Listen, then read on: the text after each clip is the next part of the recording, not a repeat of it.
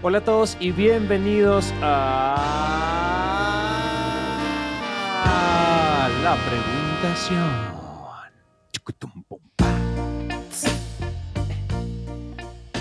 Bueno, muy bien. Antes de la pregunta, antes, antes Sirri, de la Antes. preguntación, muy importante, banda, denos un follow.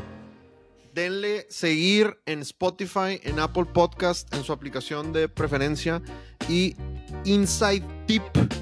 Píquenle a la campanita en Spotify porque eso es lo que te avisa cuando efectivamente sale un nuevo episodio.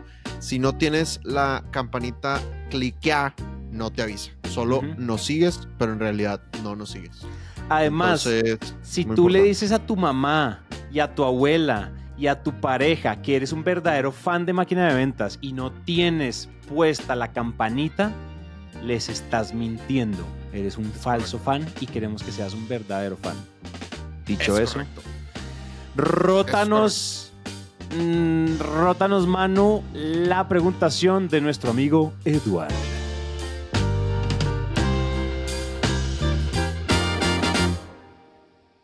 Hola Santi, hola Dan, soy Eduard Conde de Bogotá, Colombia. Trabajo como ingeniero preventa para Inland Micro, que es una compañía dedicada a la distribución mayorista de tecnología. Antes que nada, muchas gracias por poner en mi vida el chip de vendedor. Antes de escuchar el podcast, nada que ver con ese tema. Y ahora sí, al grano. Nuestra empresa, como es un distribuidor mayorista de tecnología, normalmente eh, está interactuando con nuestros partners.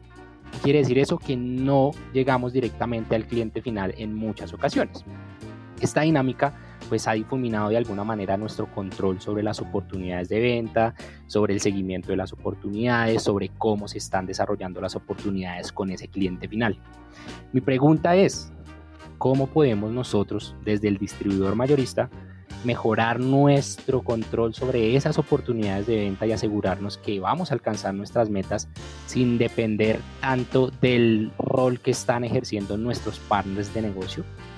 Muchísimas gracias, les mando un fuerte abrazo y espero que esto pueda ser respondido en la medida de lo posible. Abrazongo bongo para Eduardo. A ver, Eduardo, eh, tú tienes un, tienes un reto bien, bien complicado y es que como, como líder de canales, digamos, eh, tus ventas, tu cuota, depende de un tercero, pero tú no puedes correr a ese tercero. Es decir, tú tienes que ser como una especie de gerente de, gerente de ventas, pero realmente no tienes la jerarquía sobre los vendedores Claro. de ese tercero. Entonces, ¿cuál es mi, mi recomendación? Mi recomendación es que tú tienes que tener una mentalidad de un coach contratado. O sea, tú tienes que pensar que los vendedores de tu, de tu distribuidor te están pagando para que tú los vuelvas mejores vendedores, para que los vuelvas mejores estrategas. Y que los que pueden correr a alguien son ellos, te pueden correr a ti. Entonces, lo primero que te diría es, tú tienes que ser consciente de que te tienes que ganar el respeto de ellos dándoles herramientas, ayudándoles con su método de ventas, ayudándoles en la planeación de las reuniones y muy importante, cosa que te van a agradecer mucho, trayéndoles leads, ¿no? Yo sé que hay cosas en, en donde no te puedes meter a su rancho, pero yo creo que nadie nunca se ha quejado de que le traigan buenos Nadie. leads. Entonces, gánate el respeto aportándoles barro- valor, aportándoles herramientas. Hay un libro buenísimo que tenemos en Sandler que se llama Making Channel Sales Work eh, de David Davis. Entonces, eh, búscate ese libro, creo que te va a dar súper buenas herramientas. Y aterrizándolo como a, a cosas específicas, te diría, asegúrate que, usil- que usen el mismo método de ventas, ¿no? Si a ti te gusta Sandler, pues recomiéndales que, que se metan a estudiar Sandler. Yo de hecho tengo varios clientes que le han pagado los cursos a sus distribuidores o a sus subdistribuidores, ¿no? Em, Santi, ahorita hablábamos de, de cómo lo hace HubSpot. Nosotros entrenamos a HubSpot a nivel mundial y además HubSpot le patrocina el entrenamiento de Sandler a todos sus equipos, a todos sus distribuidores, para que estén en sintonía de utilizar el mismo método, porque es muy difícil salir a vender si tienen estrategias diferentes, ¿no? Entonces, hay que estar muy, muy bien alineados y de nuevo, imagínate que ellos te están pagando a ti para que tú los vuelvas mejores. Oye, ¿sabes qué? Me acabo de acordar una, algo que, que yo hice y que me funcionó mucho tiempo y creo que este año lo hemos seguido haciendo igual, pero nuestros, o sea, Naranja Media claramente no tiene distribuidores como, como no vive de distribuidores en su mayoría, pero nosotros de vez en cuando tenemos acuerdos de distribución y de intermediación con agencias grandes, todas estas grandes como Ogilvy, McCann Erickson, eh, Lowe, todas estas grandes, ¿no? Como Underman Thompson. Nosotros, una de las cosas que yo hago siempre es, yo les digo como, oigan, miren, el que, o sea, yo conozco mucho esto déjenme o yo los, o, yo los coacheo en cómo ir a presentarles esto al cliente o yo les digo, miren, úsenme, hagan de cuenta que yo hago parte de X agencia de ustedes y llévenme a presentar las propuestas, o sea, sin ningún tipo de comisión, sin ningún tipo de yo no me les voy a meter al rancho, pero usen y abusen de mi tiempo.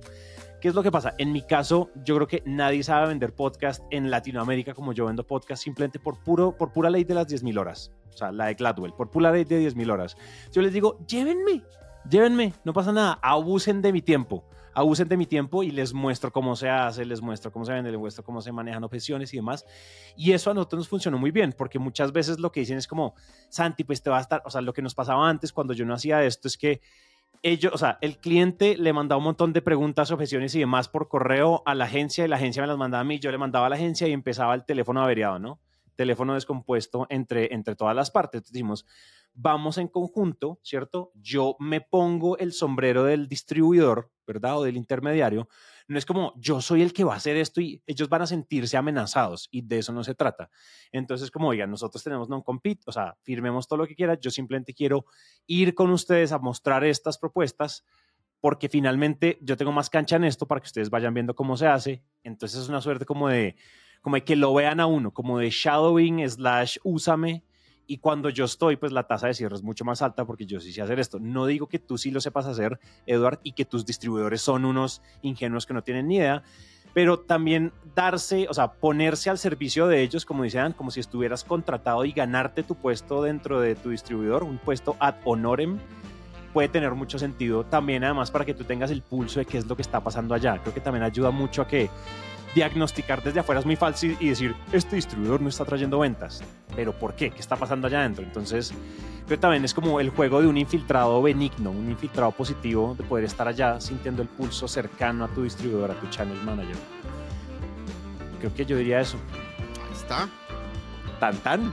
Lo tenemos, Eduardo. Ojalá te sirva. Y acuérdense que si esto le sirve a algún amigo de ustedes, amiga de ustedes, colega, enemigo, lo que sea, porfa, compártanselo, que las cosas buenas hay que compartirlas.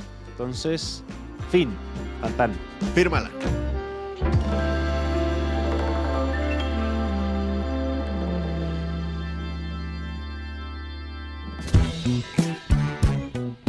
La preguntación. La preguntación.